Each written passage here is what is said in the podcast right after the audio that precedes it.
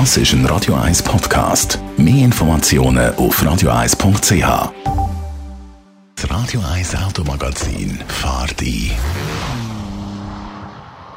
Ja, man hat also im Kopf, dass das Laden vom Elektroauto günstiger ist als Benzin. Jetzt gibt es aber schon erste Anbieter mit Preiserhöhungen. Andrea Auer, Autoexpertin von Comparis. Ja, also das heißt, dass der Ladestationbetreiber Ionity Preise erhöht hat. Bis vor kurzem hat man das Auto noch für einen Pauschalbetrag von 8 Franken können laden.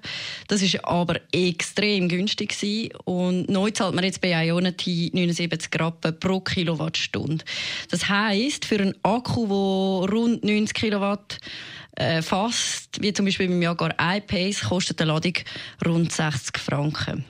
Aber es ist so, die Preiserhöhung die gilt nicht für alle Elektroautofahrer. Äh, wenn du jetzt eine Ladekarte hast von einem Mobilitätsanbieter, der mit Ionity zusammenarbeitet, dann hast du in der Regel doch noch einen günstigeren Tarif. Da kommt ja irgendwie fast ein bisschen der Gedanke auf, dass das ein bisschen diskriminierend ist. Also um diese Frage zu beantworten, muss man zuerst verstehen, wie überhaupt das System mit Ladeanbietern und Ladestationen funktioniert. Also du hast einerseits die Anbieter der Ladeinfrastruktur, die sind für die Installation, den Service und die Wartung der Ladestation selber verantwortlich. Ein solcher Anbieter ist Ionity. Und dann gibt es aber auch noch Anbieter von sogenannten Zugangs- und Zahlungssystemen, wo dann eben dir die Ladekarte zur Verfügung stellen und wo auch Preise festlegen.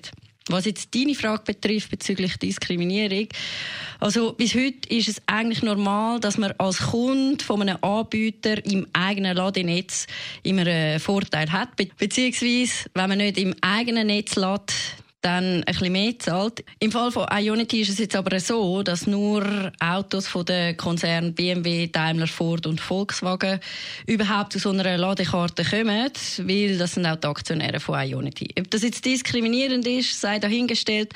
Aktuell ist es sowieso, es gibt zahlreiche Anbieter und der Markt ist noch recht dynamisch und undurchschaubar. Aber da wird sicher in den nächsten Jahren noch einiges gehen.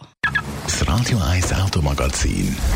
Jeden Samstag am 10.11 nur auf Radio 1.